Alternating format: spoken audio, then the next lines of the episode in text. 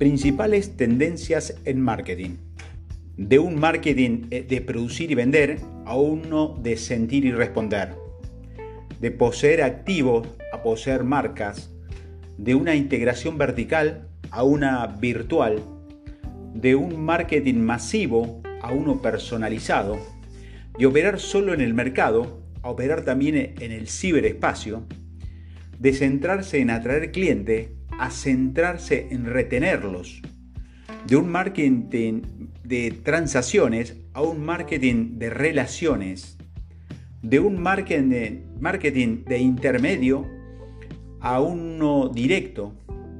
Del marketing de un solo canal a uno de múltiples canales. Del marketing centrado en el producto a uno centrado en el cliente